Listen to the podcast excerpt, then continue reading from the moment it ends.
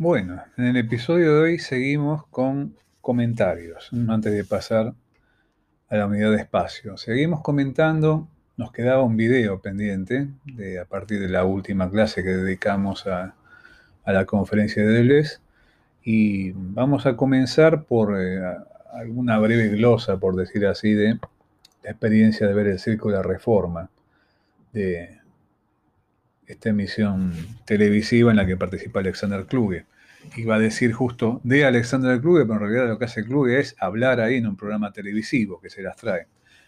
Eh, y luego terminaremos eh, comentando brevemente las dos entrevistas que agregamos a la bibliografía hoy, en, este, este, año, que son las de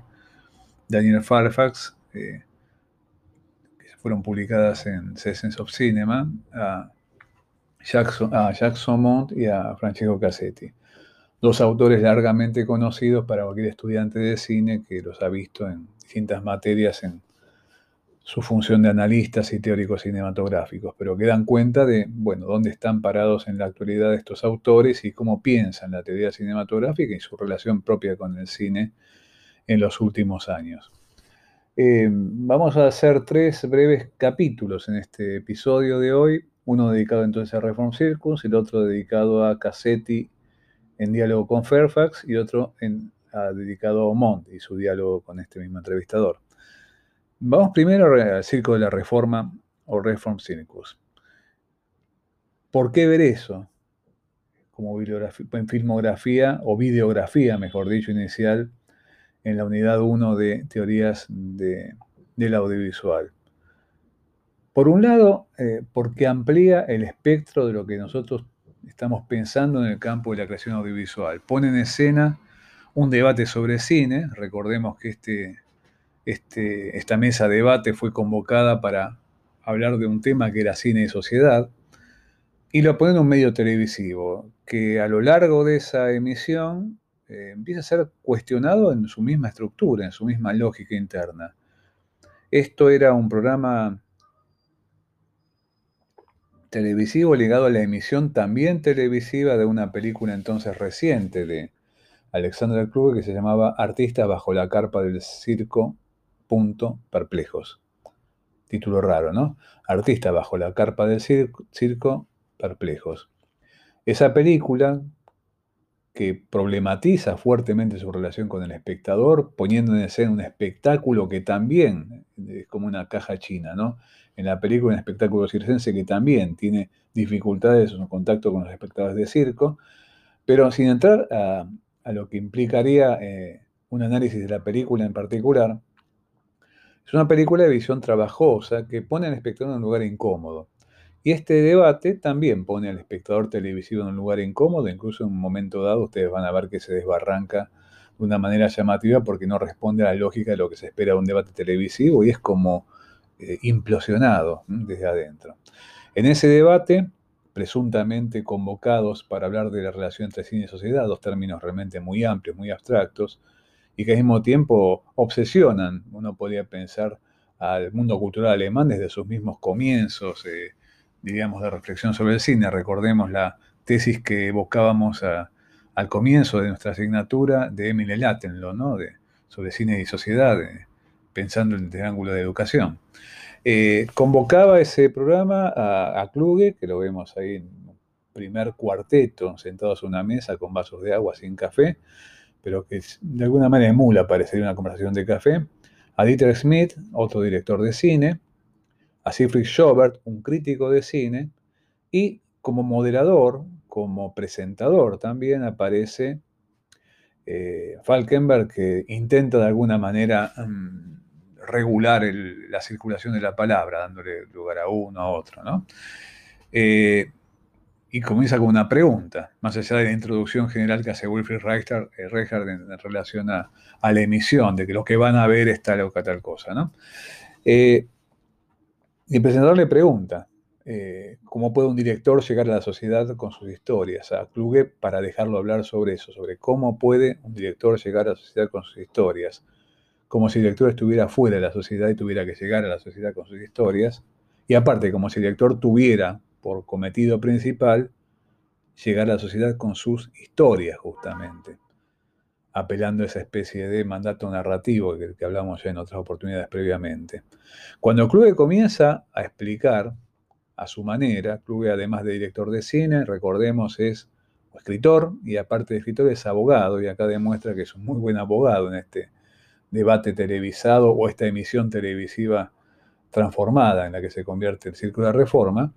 eh, bueno, se empieza a complicar todo, porque Kluge necesita un clásico problema de la televisión en términos de su administración del tiempo. Kluge necesita exposiciones largas, elabora frases largas. La televisión, a pesar de que fuera televisión cultural alemana en 1970, necesita tiempos cortos y frases cortas y pensamientos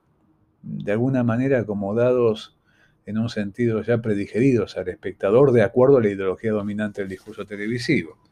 Bueno, lo que empieza a tomar ahí forma es una clásica oposición que Kluge trabaja a lo largo de todo su desarrollo, tanto como cineasta como también como escritor y teórico del cine, que es una apuesta muy fuerte en contra de lo que se llama cine de confección, optando por un cine no autoral en el sentido de la expresión de autores en el sentido romántico, sino eh, un cine de, resistencia, podemos eh, definir apelando a la palabra que eh, comentamos en la clase anterior con Deleuze, en el sentido de que es un cine que, frente al cine de confección, de factura industrial, que se presupone que se dirige a un espectador del cual se sabe qué es lo que quiere, cuestiona ciertas categorías para apelar por forma de producción artesanal. Kluge incluso en un momento apela a formas de producción del capitalismo temprano, eh, una cierta predilección por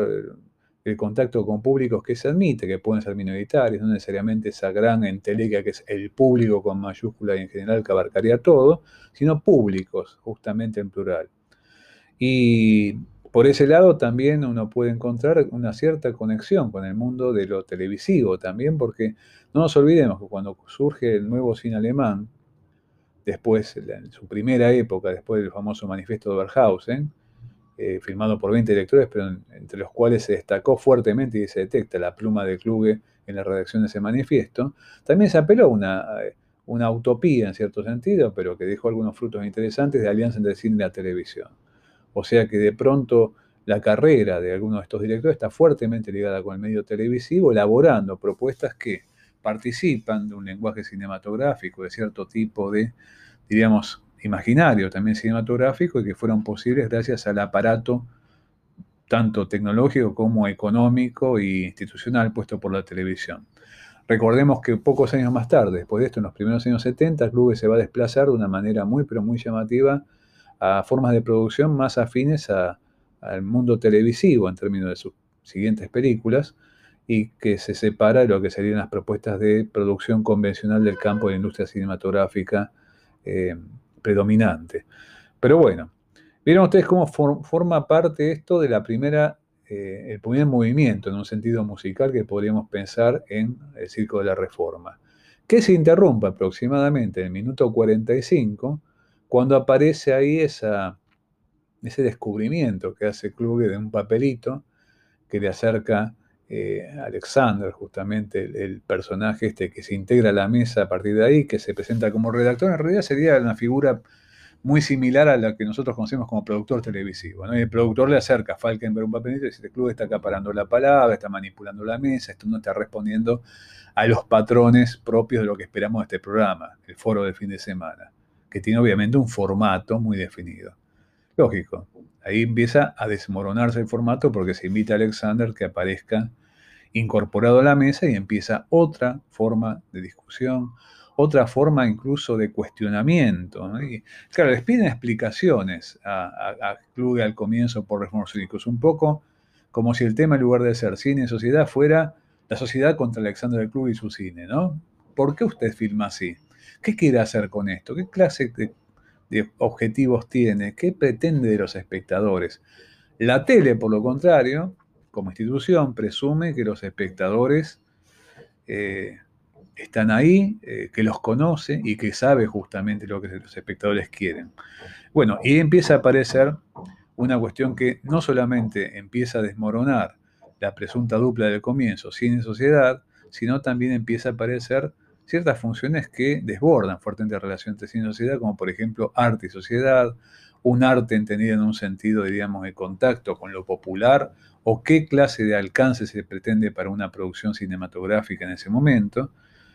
Y bueno, eh, todo ese segundo tramo, donde claramente Alexander Kluge habla de los materiales mientras los otros empiezan a hablar de los medios, como si los materiales no importaran,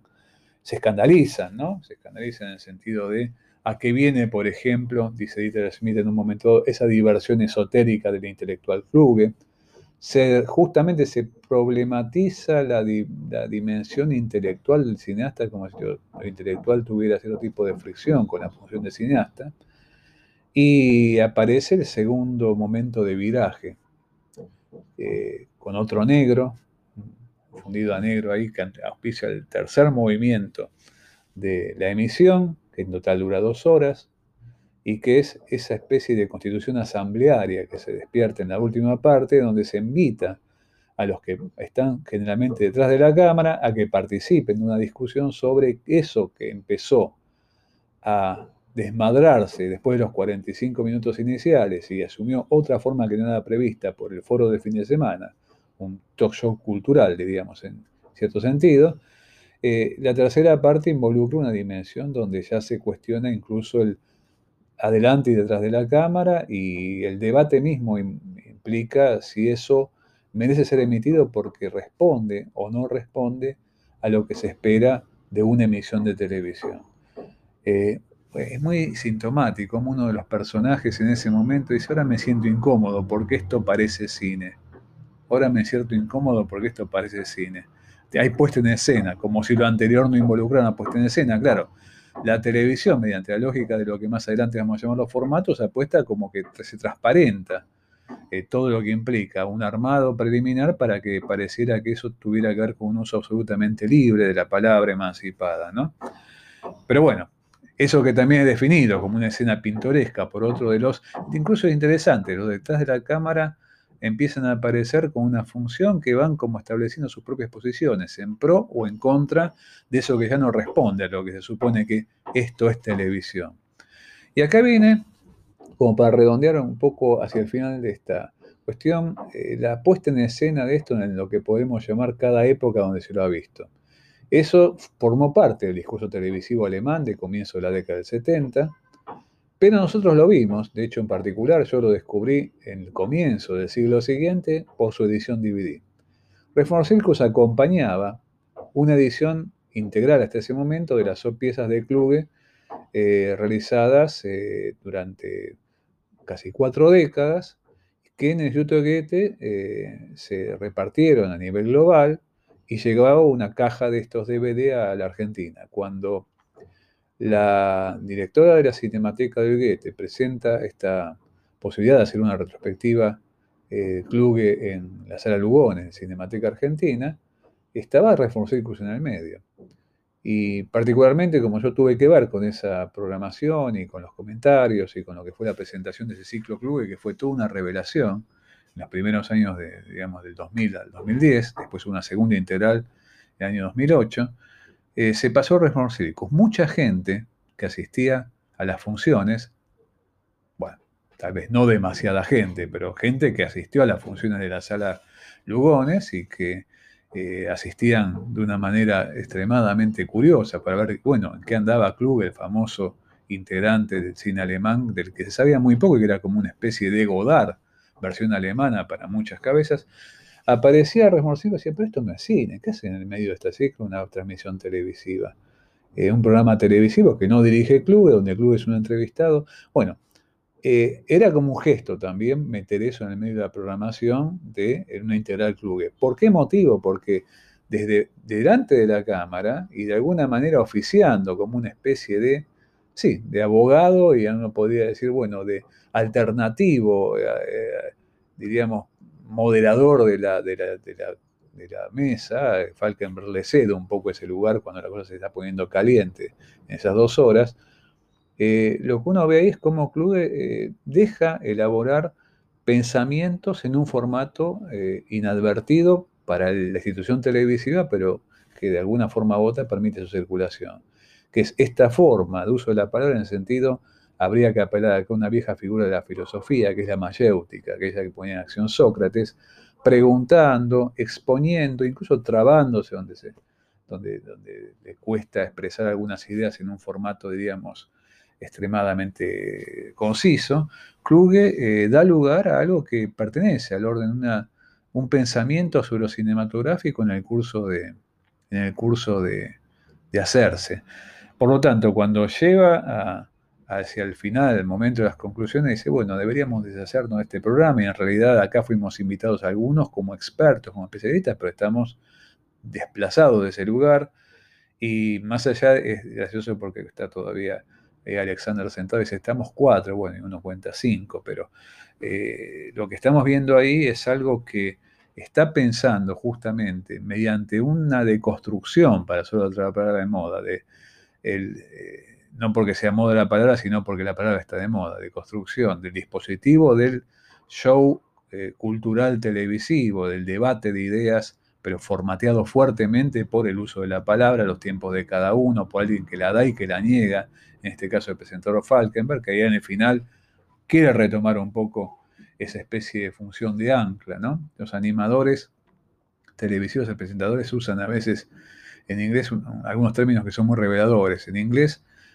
generalmente al que presenta la palabra y da uso o no de la palabra en un programa se lo llama anchorman, ¿no? El, que de alguna forma funciona como un anclaje del discurso en la televisión. Y bueno, ahí hacia el final, eh, con esta propuesta del club, el programa televisivo es algo de lo que debíamos deshacernos, no es solamente el programa en el sentido de la emisión, llamado foro de fin de semana, sino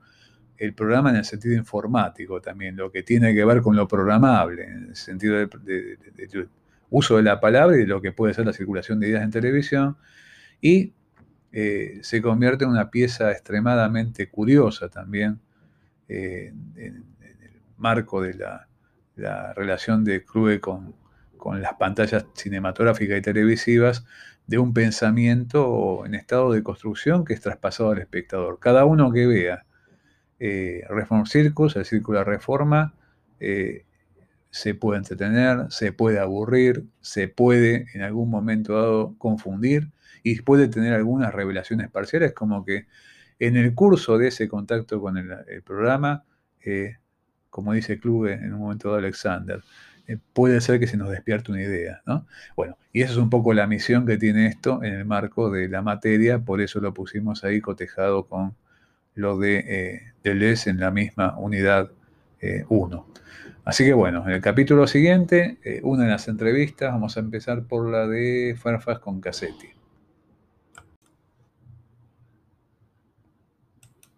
Bueno, la entrevista de Fairfax con Cassetti. Todas esas cuatro puntuaciones que tienen que ver con elementos que aparecen ahí. Son dos entrevistas estas especialmente atractivas porque nos ponen al día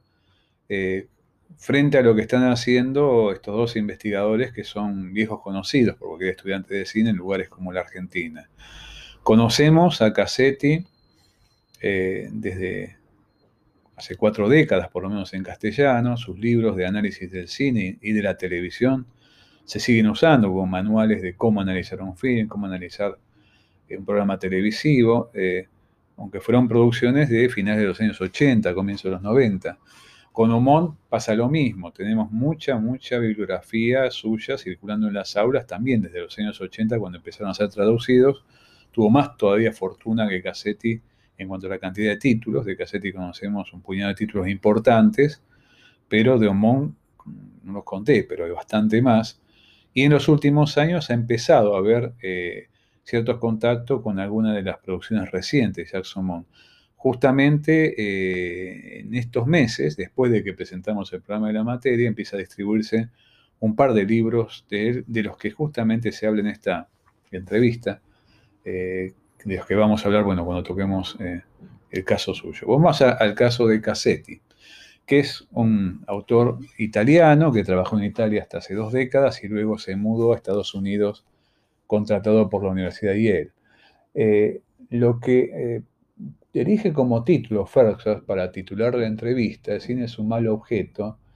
vale la pena considerarlo en relación a la evocación psicoanalítica, esta idea de objeto malo y objeto bueno,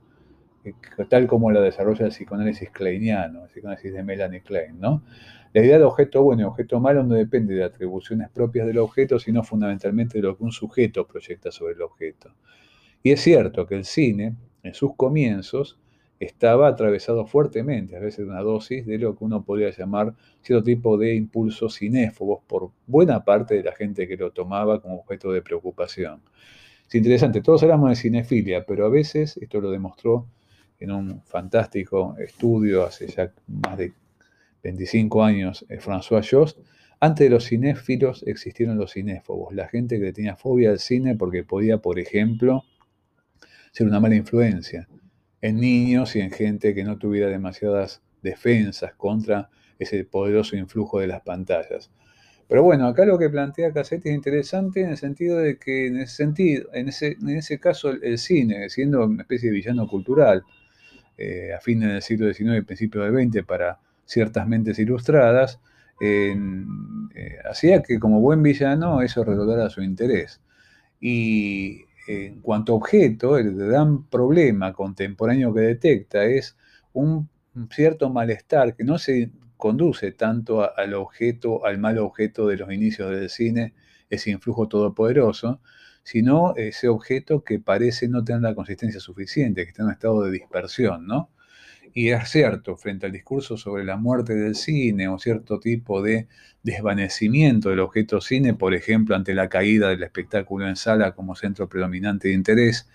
y la dispersión de un montón de experiencias que empiezan a ser eh, eh, parte de una constelación de posibilidades cuando uno se contacta con una película, bueno, aparece eh, la idea de que es un objeto en estado disperso y ah, como hasta tendiente a cierta insularidad, ¿no? esta idea del archipiélago que antes mencionábamos en relación a, las teorías del cine. Lo que echa en falta Cassetti es algo que permanentemente intenta justamente trazar en las investigaciones recientes en las que está embarcado, es lo que él llama esta visión holística, ¿no? o esta tendencia a tratar de pensar transversalmente, más allá de la tendencia que él ha vivido en carne propia en todo su último tiempo viviendo y trabajando en la academia estadounidense de la hiperespecialización. Esta idea de que de pronto uno encuentra eh, un, cierto ámbito en el cual desarrollar sus investigaciones y eso de alguna forma parecería que tiene que ver con lo que le pertenece y es un territorio que establece lo que nosotros en criollo generalmente pensaríamos el kiosco de cada uno, pero bueno, eh, Acá Cassetti en ese sentido se reclama como generalista, como que intentando pensar un, fenómeno complejo y trazando, si bien no la aspiración de percibir un todo en un sentido totalizador, absolutamente abarcativo, pero sí tener puentes, conectar una cosa con la otra, e incluso asumiendo que en algunos momentos también vale la pena eh, ver de qué forma se recortan esos intereses, pero siempre tratando de, eh, de buscar estas conexiones que lo llevan, ustedes vieron en la entrevista va avanzando, hacia cierto tipo de, mm, recursos a eh, referentes teóricos muy disímiles. Ahí hay filósofos como Jean Rancière, especialistas en arte contemporáneo. Eh, en los últimos tiempos va a estar trabajando fuertemente en conexión con las ciencias cognitivas también. Porque claro, está repensando hasta la dimensión misma de la pantalla, a la que dedicamos mucho, ustedes recordarán, en análisis crítica, pero no solamente como una superficie física establecida para proyectar la imagen, sino en sus aspectos situacionales, dónde está instalada la pantalla y de qué manera, a partir de una de sus funciones fundamentales, que es la de ocultar, no solamente de mostrar, sino de ocultar, también cuando uno piensa la pantalla como un ocultador, empezamos a abrirnos a, a terreno hacia a dónde se dirige nuestro pensamiento cuando queremos acceder a eso que se oculta detrás de la pantalla o eso que desborda fuera de los márgenes de la pantalla. Y empieza a aparecer esa concepción del cine, realmente es muy interesante como un arte que no es solamente visual o audiovisual, sino que tiene que ver con una percepción de tipo ambiental. Esa forma en que Cassetti localiza espacios de asistencia al cine, espacios diegéticos abiertos en el contacto con la película y espacios institucionales, sociales que permiten que los otros dos anteriores negocien y se puedan establecer, eh, está redefiniendo fuertemente eh, cierto tipo de eh, percepción de a dónde está el cine en nuestra experiencia contemporánea. así como en un momento de la entrevista empieza a establecer cierto tipo de oposición entre el cine como un arte democrático y espectáculos precursores y que conviven con lo cinematográfico como el teatro, cierta relación incluso entre cine y poder se dibuja aquí, cierta cuestión sobre el alcance del cine en términos poblacionales, demográficos, ¿no? Aparece también una interesante mirada sobre la noción de arqueología eh, de lo cinematográfico, al cual, a la cual se acerca con ciertas prevenciones como eh, habrán recordado, tal vez si leyeron esta entrevista, en el marco de lo que vieron en la crítica, las prevenciones son fácilmente compatibles o confrontables con las que manifiesta el César en la bibliografía que vimos en análisis y crítica. Pero más allá de esto, lo que es interesante en términos de eh, lo que rescata eh, con esa aproximación de tipo arqueológica también, es cómo conecta mediante esta visión del cine como un arte ambiental, que genera ambientes, eh, no como decimos la música ambiental, sino que genera percepciones espaciales y temporales distintas, cómo lo, combina en función de experiencias con las que coteja, avanzando en la entrevista, como el panorama y la fantasmagoría como una apertura, un cierto dominio de ese espacio en el sentido del panorama y de conquista, incluso espacial, territorial en un sentido de poder, y la fantasmagoría como el intento de ingresar a un espacio alternativo en lugar de conquistar y dominar un mundo como conexión a un otro mundo. Eh, además es interesante cómo eh, también revisa cierta conexión entre el mundo de lo documental o el documento en la historia del cine y la apertura a mundos de fantasía a partir de la clásica dicotomía eh, Lumière-Méliès, ¿no? Que ya la había contestado y no lo remite de una manera puntual el Cassetti en la, entrevista, pero la alusión que hace, dice, cuando Godard nos enseñó que en realidad el mundo de Méliès era un mundo de documentos y, que documentaba, por ejemplo, el estado de la técnica de ese momento o cierto tipo de eh, reconstrucciones dramatizadas de eventos como el caso Dreyfus. y la coronación de Eduardo VII, y, los Lumière en los que estaban poniendo en juego la fantasía, una mirada burguesa sobre el mundo todo, ¿no? Con la fantasía del progreso indefinido y esa especie como de armonía entre clases que marca permanentemente su cine, el mundo del trabajo, como lo firman. Eh, bueno, evidentemente hace alusión a la ficción de una época, una época que tiene que ver con la de la cultura de la Belle Époque. Bueno, eso está enunciado de una manera ficcional, justamente en el cine, a partir de lo que un protagonista, Guillaume, de, de La Chinoise de Godard, eh, eh, elabora como una mini conferencia, ¿no? Y de hecho, si bien es parte de una ficción godardiana, no deja de ser también teoría eso, en el sentido de que fíjense ustedes que, eh, digamos, ¿cuánto sería? La conferencia hasta ahí son como, sí,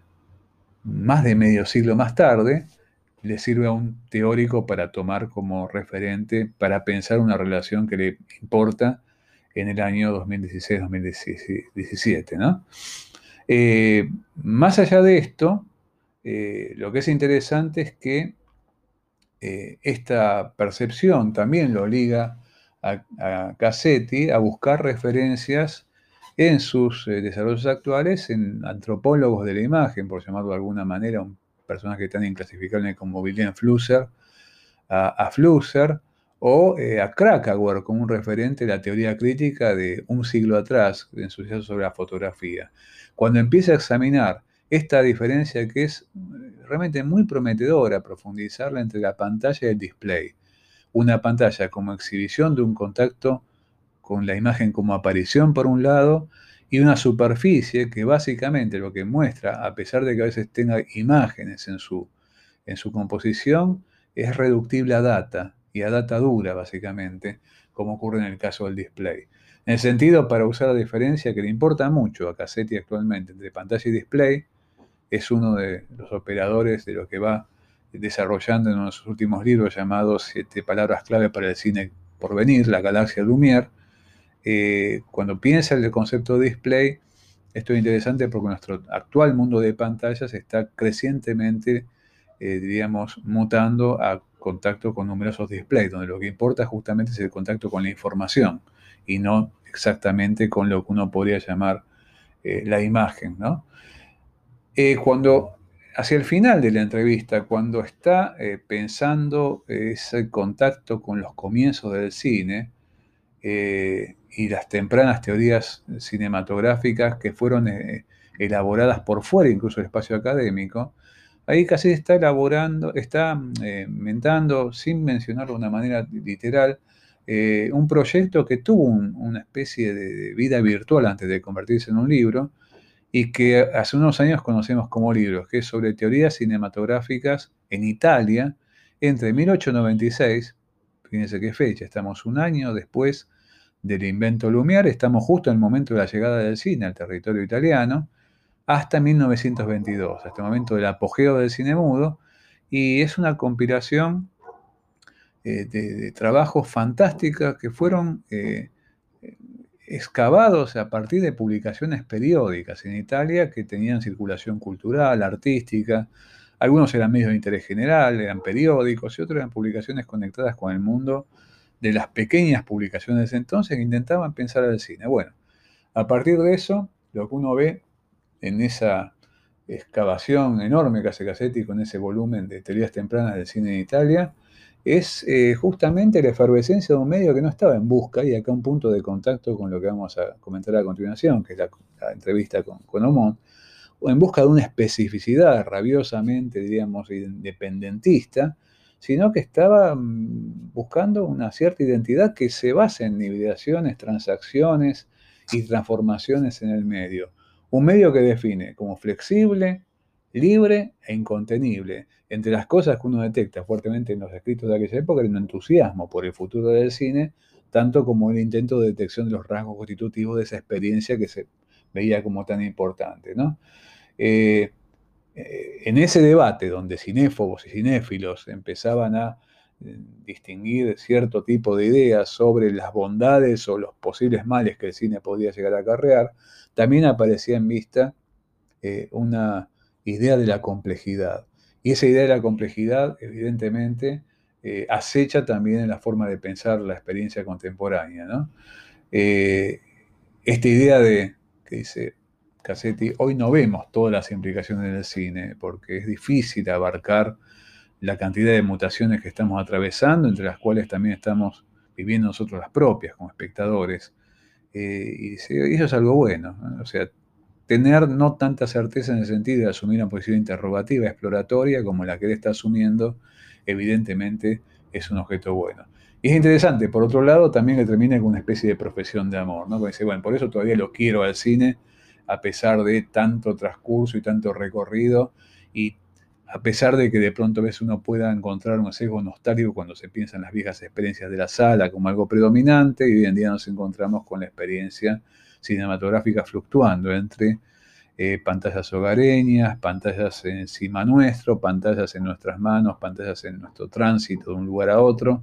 y ahí despertar el contacto con esto que seguimos llamando con el nombre de cine. Bueno, esta idea de burbuja existencial que plantea Fairfax en la última pregunta, en realidad es una expresión del propio Cassetti que le devuelve Fairfax, que es un atento lector evidentemente de Cassetti, en su última pregunta, y aparece eh, justamente esta idea de, eh, si bien no encuentra cierto tipo de costado un tanto mm, nostálgico, si piensa en lo que ha perdido en relación a las épocas, no podemos obviar que eso que estamos llamando cine hoy en día requiere, más allá de que se traten de experiencias absolutamente diversas, una buena dosis de espíritu de experimentación, tanto los para, para los espectadores que queremos disfrutarlo, como aquellos que también intentamos de una manera u otra, entender qué es lo que se está jugando en eso. Así que bueno, son medio parciales estos comentarios, pero espero que sirvan como algunos operadores para entrarle con más productividad a la entrevista con Cassetti. En el siguiente vamos a eh, lo de Omont. Muy bien, en este tramo final vamos a ver si es un poquito más corto que los dos anteriores que estoy observando que han quedado un poco extensos para lo habitual de un capitulito de nuestras clases. 18 minutos del primero sobre Kluge, 16 minutos del segundo sobre Cassetti. Vamos a ver si este sale más corto. Este Domón tiene que ver con la entrevista que le hace Fairfax, que te decía justo cuando estábamos presentando el paquete de, comentarios de hoy, que Fairfax es realmente un interesante lector porque claramente las entrevistas son hechas después de haber tenido un trato muy pero muy minucioso con lo que produjeron estos dos autores en, los años previos a, que se encuentren en este diálogo. Eh, es notable cómo esta entrevista con Omón de Fairfax recorre fundamentalmente una discusión que atraviesa el siglo XXI, que es lo que justamente Raymond Belur llamó la querella de los dispositivos al comienzo, por interés del mismo Fairfax justamente, en una primera pregunta, y luego se desliza a dos volúmenes que ahora tenemos la fortuna de encontrar entre nosotros en castellano, dos libros muy cortitos que Omón escribió en el año 2012 y 2014. Uno se llama Lo que queda del cine eh, y otro se llama eh, El montaje en castellano. En francés el montaje se llamaba El montaje, la única invención del cine. Pero bueno, la edición en castellano, la editorial La Marca, que publicó los dos volúmenes, decidió poner El montaje. El segundo libro, del que se habla bastante en esta, entrevista, es un libro por encargo, que se le encargó a, es más, no sé si fue simultánea la edición o fue primero en inglés, pero se, editó en francés y en inglés de una manera casi sincrónica y ahora aparece en castellano entre nosotros eh, final del año pasado, comienzo de este año. Se está distribuyendo todavía en algunas librerías. Y en el caso de lo que queda del cine, es un libro hecho al calor de la discusión sobre los dispositivos y la relación entre cine y arte contemporáneo y entre cine y museos, que tuvo un gran auge en la primera década de este siglo y en la cual intervinieron unas cuantas personalidades de la teoría cinematográfica, entre los que ahí se destaca justamente mencionado como Raymond, afectuosamente Raymond Belur. Esta mm, idea de lo que queda del cine, en el sentido de lo que resta del cine, en el sentido de qué queda del cine, ha sido una experiencia tan importante en el siglo XX, no tiene que ver con idea de restos en el sentido de restos cadavéricos, sino qué queda del cine como experiencia presente, pero una experiencia que la define como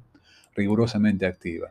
Cuando le pregunta a, a sobre el cine, es en esa especie de intento de definición al comienzo de la entrevista de si es cine o no es cine algo, y la vieja pregunta de André Bazán ¿no? sobre qué es el cine, Omón prefiere eh, localizar la experiencia en el sentido de eh, dónde está el cine, dónde se lo puede localizar dentro de la, panoplia de posibilidades contemporáneas de un espectador o de un realizador, y eh, al mismo tiempo también cuándo es cine, en el sentido de, qué tipo de tiempos eh, asume lo cinematográfico, clase de compromiso eh, provoca en nuestra experiencia. Y obviamente lo que acá desbarranca desde el comienzo en términos de fundamentación es lo que podríamos llamar un determinismo tecnológico, ¿no? Es cine eso que comenzó con la máquina Lumière y competidores y se acabó cuando se acaba el fílmico. No, acá lo que propone Omont, sin ninguna duda, este, tiene que ver con eh, el sostén de una experiencia, más allá de la tecnología que la permita y además atravesando diversidad de tecnologías. Y lo define como una forma de experiencia que tiene que ver con el sostén de una mirada a lo largo de cierto tiempo, un tiempo fijado de una manera muy precisa, ¿no? La experiencia de una mirada sostenida en el tiempo. Y esa experiencia de una mirada sostenida en el tiempo sin ninguna duda, tiene que ver con algo que trasciende las determinaciones tecnológicas y permite circunstancias muy diversas. Como diría Cassetti con su vocabulario que recién atravesamos, ¿no? Burbujas existenciales muy distintas para poder sostener la duración de esa experiencia, la concentración de esa experiencia, y me atrevería a agregar, a pesar de que no forma parte del vocabulario, perdón, de Omont en esta en esta entrevista la intensidad también de esa experiencia. En un momento dado, pensando en su librito Lo que queda del cine, Omón dice, bueno, cuando escribí mi librito en un estado de furia, es cierto, si uno lee el libro Lo que queda del cine, va a notar un mal humor bastante permanente de Omón, por lo menos buena parte de la extensión del ese libro, porque está polemizando de una manera muy acalorada. ¿Frente a qué polemiza? A una posición que se dirige a considerar que todo tipo de utilización de las imágenes en movimiento en el arte contemporáneo son cine, o sea que cine está en todas partes. Que si buscamos el revés de la moneda en esa afirmación de que cine está en todas partes y que todo es cine, evidentemente nos encontramos que nada específicamente cine, nada concretamente cine. Eh, frente a eso dice, bueno, cuando nosotros tratamos de situar a qué llamamos cine en las coordenadas contemporáneas a que me estoy refiriendo acá, eh, algo accede a ser cine siempre y cuando, o sea, buscando cuándo es cine y dónde es cine, se active esa concentración y ese sostén de una mirada intensificada y situada en un marco temporal y un marco también espacial concreto. ¿no? Eh, esta discusión evidentemente hace las transformaciones en lo que llamamos los dispositivos de imagen y sonido, y evidentemente, bueno, planteé en ese momento de la entrevista, que ya tiene cuatro años, bueno, fue una discusión pasada, lo que dije lo tenía para decir en ese libro, y evidentemente nos conduciría a una querella de orden nominalista, apelando a aquellas eh, grandes discusiones del medioevo, ¿no? donde uno empezaba a encontrar ahí cierto tipo de interminabilidad en las discusiones. Pero más allá de esto, es interesante que en ese sentido, si nos conectamos con lo que tiene para plantear Cassetti en la propia entrevista con Fairfax, los dos justamente observemos que se acercan al cine por el lado de la experiencia. Lo que nos obligaría es una tarea nada menor eh, a pensar esta dimensión de la experiencia de una manera muy concreta y apelando al espesor, incluso esa palabra experiencia, para la cual, eh, de una manera nada sorpresiva, si vamos siguiendo el decurso itinerario, como también lo hicimos en el caso de Cassetti, pero si tenemos en cuenta que ambos vienen de una formación fundamentalmente semiológica en sus inicios como, como profesores, investigadores y autores de libros sobre cine, parecería chirrear con aquellas propuestas semiológicas de inicio, que es la ascripción, o la, digamos, la, cercanía que, eh, que Cassetti, eh, perdón, que Omón manifiesta con la fenomenología. Era casi un fenomenólogo antes de que me enterara de que iba esto. Y es cierto, cuando uno se formaba en la escuela de alguien como Omón, bajo la, eh, digamos, bajo el paraguas conceptual de la semiología y bajo figuras de teóricos que eran fanáticos de la precisión, como Christian Metz. Eh, decir fenomenología producía respideces, como que estábamos al viendo un mundo fuertemente conectado con cierto tipo de apelación a algunos conceptos que se consideraban un tanto vagos, o a cierto tipo de todavía pertenencias a un sustrato eh, humanista o también conectado con cierto tipo de peligrosa inclinación idealista. Bueno, interesante que este Omón Maduro, hace pocos años, eh, reclama para sí cierta cercanía con la tradición fenomenológica y muy en particular la herencia de un Merleau-Ponty. No podría agregar otros autores, pero bueno, la influencia de un Merleau-Ponty, uno durante cierto tiempo lo podría considerar un tanto acechando en la oscuridad en la teoría contemporánea, no ha dejado de crecer en las últimas décadas. Por ejemplo, como se apropió de su pensamiento eh, alguien como Vivian Sobchak, a quien leímos en, el año pasado en algunos textos y también tenemos aquí en este año en los materiales a lo largo de la asignatura. Pero eh, cuando vamos al segundo volumen, este sobre el montaje, lo que se encuentra ahí como, como elemento fuerte a desarrollar y que uno puede prolongar en el contacto con el, con el libro, el montaje de Jacques Saumont, es cómo ese libro se está escribiendo eh, en una década, ya la segunda década del siglo XXI, donde Saumont detecta cierto tipo de dificultad para el despliegue de ideas eh, sobre el montaje de tipo teóricas. Y es cierto, cuando uno accede a las páginas del libro, parece atravesar una historia de las teorías sobre el montaje cinematográfico, acudiendo a ejemplos inevitables, las querellas Einstein, Bazin, eh, las más pertinentes tal vez Einstein-Bertov, hasta llegar a los últimos cultores del montaje en la era del cine soviético, como Artabaz Pelesian, un tanto, bueno, un repertorio que vamos a, nosotros a revisar cuando veamos nuestra unidad de montaje. Pero en el último capítulo de ese, de ese libro, lo que ahí examina eh, Omón es la dificultad para elaborar teorías cinematográficas, perdón, teorías, sí, del montaje cinematográfico en el presente,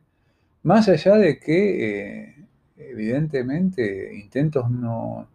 no, no, es que estén del todo ausentes, pero de todas maneras, veamos cómo cuando empieza a pensar el montaje en el contexto contemporáneo, también lo liga con experiencias que parecen ir por fuera de lo estrictamente cinematográfico, como hace en la etapa intermedia de entrevista, aludiendo al mundo de los videojuegos o al mundo de ciertas experiencias cinematográficas actuales que tienen que ver con eh, el advenimiento de lo digital. Y por otro lado, aparece esta cuestión de eh, la correlación entre prácticas de contacto del espectador contemporáneo con eh, cierto tipo de experiencias que hacen alusión a, la pantalla, pero más allá de lo cinematográfico, como es el caso de los videogames. Em, como ocurre con Cassetti, cuando investiga la teoría cinematográfica en el cine temprano de Italia entre 1896 y 1992, en el caso de Domont, en los, en los años que van de este siglo, uno puede encontrar cómo ha encontrado teoría también de la mano de lo que se llama cineastas teóricos, ¿no? Y cierto tipo de dificultad de encontrar grandes aspiraciones en un sentido totalizador de la teoría y apelando, eh, por lo contrario, a una conexión entre teoría y análisis. El mismo, vean ustedes, se identifica con una posición más veces de analista que de teórico, diciendo, bueno, yo he analizado películas, uso la teoría, pero evidentemente lo mío no es elaborar una teoría integral del cine, ni mucho menos. Y reivindicando posiciones, por ejemplo, como la de Pedro Costa, realizador que le importa muchísimo, como ocurre también en el caso de Jacques Rancière, que ha dedicado todo un libro al cine de Costa, que implican eh, esta conexión con eh, el pensamiento, pero puesto en películas. No quiere decir que cuando Costa no hable de sus películas no elabore pensamientos que incluso abarquen al cine más allá de su fin, pero evidentemente uno encuentra que en las películas de Costa hay ideas de una manera extremadamente rigurosas planteadas en formato audiovisual. E incluso hacia el final de la entrevista aparecen estas grandes incertidumbres en la teoría contemporánea que hacen hasta lo que uno puede llamar nuestro vocabulario de base. Por ejemplo, cuando uno habla del plano, o cuando uno habla de la imagen, o cuando uno habla, como él lo pone, de esa imagen en conexión con la teoría o las ideas que Serge Danet había expuesto sobre lo visual en la última etapa de su carrera, que era una construcción extremadamente ominosa que advertía en el cine de ese entonces, que estaba opuesto incluso una especie